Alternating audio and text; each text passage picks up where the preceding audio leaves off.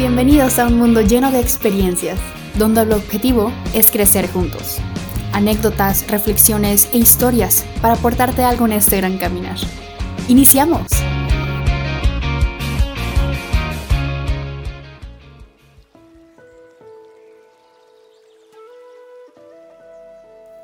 No uses la toga que no te corresponde. Bienvenidos a este nuevo capítulo Experiencias, capítulo 48. Excelente lunes e inicio de semana para ti y bendiciones en todo lo que te propongas hacer, en todos tus proyectos que funcionen de maravilla. No uses la toga que no te corresponde. La verdad es que ese es un, un tema que me ha sido difícil pensar y expresar. Porque me siento como si no tuviera el derecho de compartirles esto o la validación de compartirles esto porque para mí es una circunstancia que a la cual he caído mucho en mi vida, pero justamente por eso se los comparto. Porque sé que es algo muy común. No uses la toga que no te corresponde. ¿Qué es la toga? La toga es esta vestimenta que se utilizaba en la antigua Roma y que se adoptó y adaptó hacia los jueces que hoy juzgan a niveles civiles, legales, en pues todo el mundo.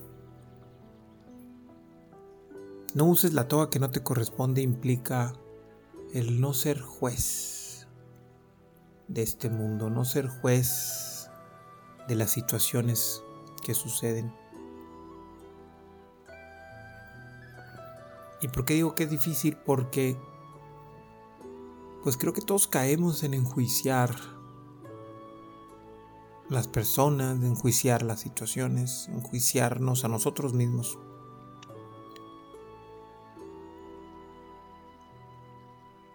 Y aunque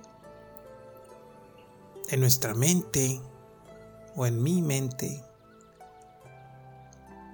se escuche lógico a veces ese juicio que se tiene ante las personas. Aunque sienta que estoy correcto en la forma de pensar, aunque sienta que estoy correcto en las fórmulas mentales que estoy utilizando, me siento mal al, al enjuiciar, me siento enojado, me siento resentido, me siento con coraje, Me siento desesperado. Y si el enjuiciar a alguien en realidad fuera algo bueno, me tendría que quedar algo bueno para mí. Pero no es así en ninguna de las ocasiones. Cuando se enjuicia a alguien, es porque en teoría se tienen todos los elementos para hacerlos. Y para enjuiciar con justicia a alguien es porque conoces exactamente todos los elementos que tiene y tuvo en su vida para hacer eso que hizo y que, por lógico, terminó afectándote.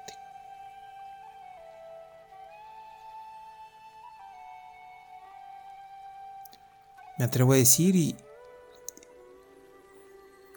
y sé que me están escuchando porque me siguen. Pero una de las cosas que más es compleja para mí es la manera en que he juzgado a mis papás, por ejemplo. En sus decisiones, en sus intenciones, en sus errores, podríamos decirlo. y que de alguna otra manera pues a mí se me vio afectado por lo que sea, como a todos los que de alguna otra manera tenemos padres.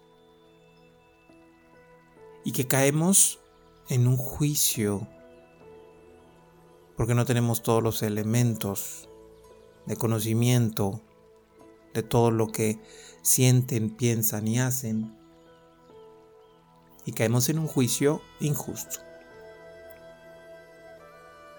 Lógico, aquí la pregunta es, ¿quién soy yo para enjuiciar a, alguien?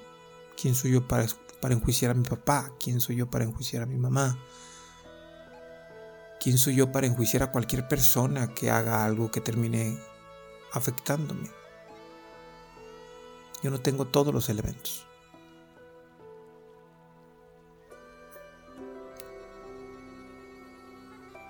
Incluso cuando te invito a que no te pongas esta toga de juez, es porque sé que cuando yo me equivoco en algo y me enjuician y me juzgan como que me equivoqué, Yo a veces me, enojo y me pongo a, justificarme para decir, es que tú no conoces la historia, es que mira, pasó esto, pasó lo otro. No sé, una de las cosas, por ejemplo, lo que normalmente yo estoy trabajando en ello y batallo es a veces con mis formas de ser exigente, que a veces son muy rígidas. Y cuando a veces me dicen, es que eres muy franco, eres muy estricto con ciertas cosas. Trato de justificarme de que pues busco hacerlo para que todo esté mejor, para que sean más exitosos, para que sean más lo que sea. Así que yo me siento mal porque me siento enjuiciado. El asunto es que cuando yo enjuicio y le pongo la carga a cualquier persona que me haya hecho, no que me haya hecho, que haya hecho algo que me terminó afectando, lo único que termino haciendo es debilitándome a mí mismo. Ya que debilito esa cierta justificación que yo hago cuando me enjuician y debilito mi forma de llegar a cierta justicia al pensar en lo que hacen los demás.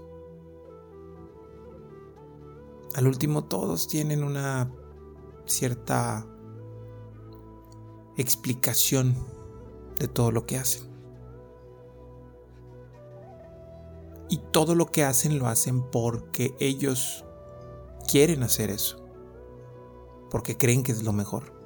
Porque creen que es lo óptimo porque es lo que les enseñaron, porque es lo que tienen a su alcance, porque es lo que sea.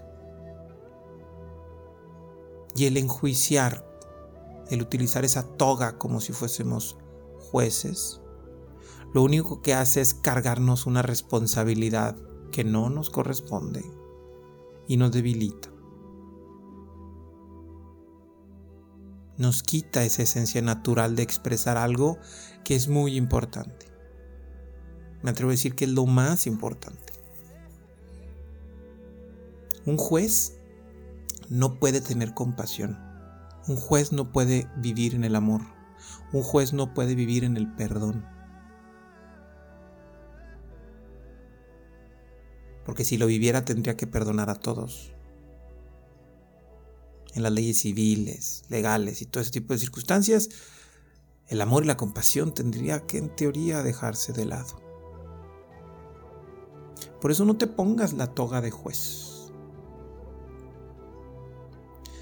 Porque en este mundo la única forma real de estar bien es viviendo el amor, el perdón, la libertad. Incluso el individualismo, pero el individualismo bien entendido, el individualismo que implica de que yo siempre hago lo mejor que puedo con lo que tengo a mi alcance. Igual los demás. Igual mi mamá, igual mi papá, igual mi esposa, igual mis hijos, igual mis amigos, igual mis vecinos y todos los que están alrededor de mí. Y todos los que están alrededor de ti siempre hacen lo mejor que pueden. Al último tú tienes la libertad de escoger que sí tomar en cuenta y que no. Que sí validar y que no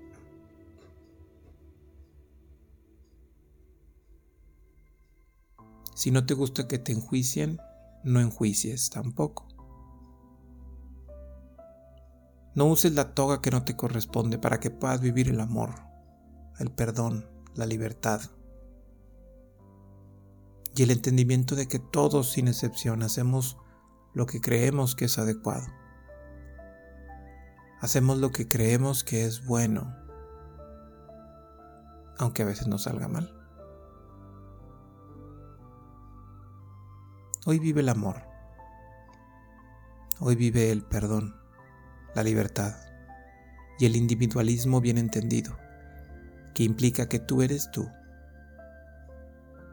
y que si te enfocas en el amor, en el perdón y la libertad, el ser individual va a ser algo increíblemente bueno para ti y para todos los que te rodean. No uses la toga que no te corresponde. Vive en el amor y en la libertad. Muchas bendiciones. Nos escuchamos el próximo lunes. Gracias por acompañarnos. Si te agrada la información, compártela. Síguenos en redes sociales como Carlos Arama y comenta qué piensas y qué aprendes de este episodio.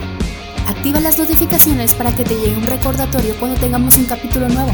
Y muchas gracias por vivir este mundo lleno de experiencias.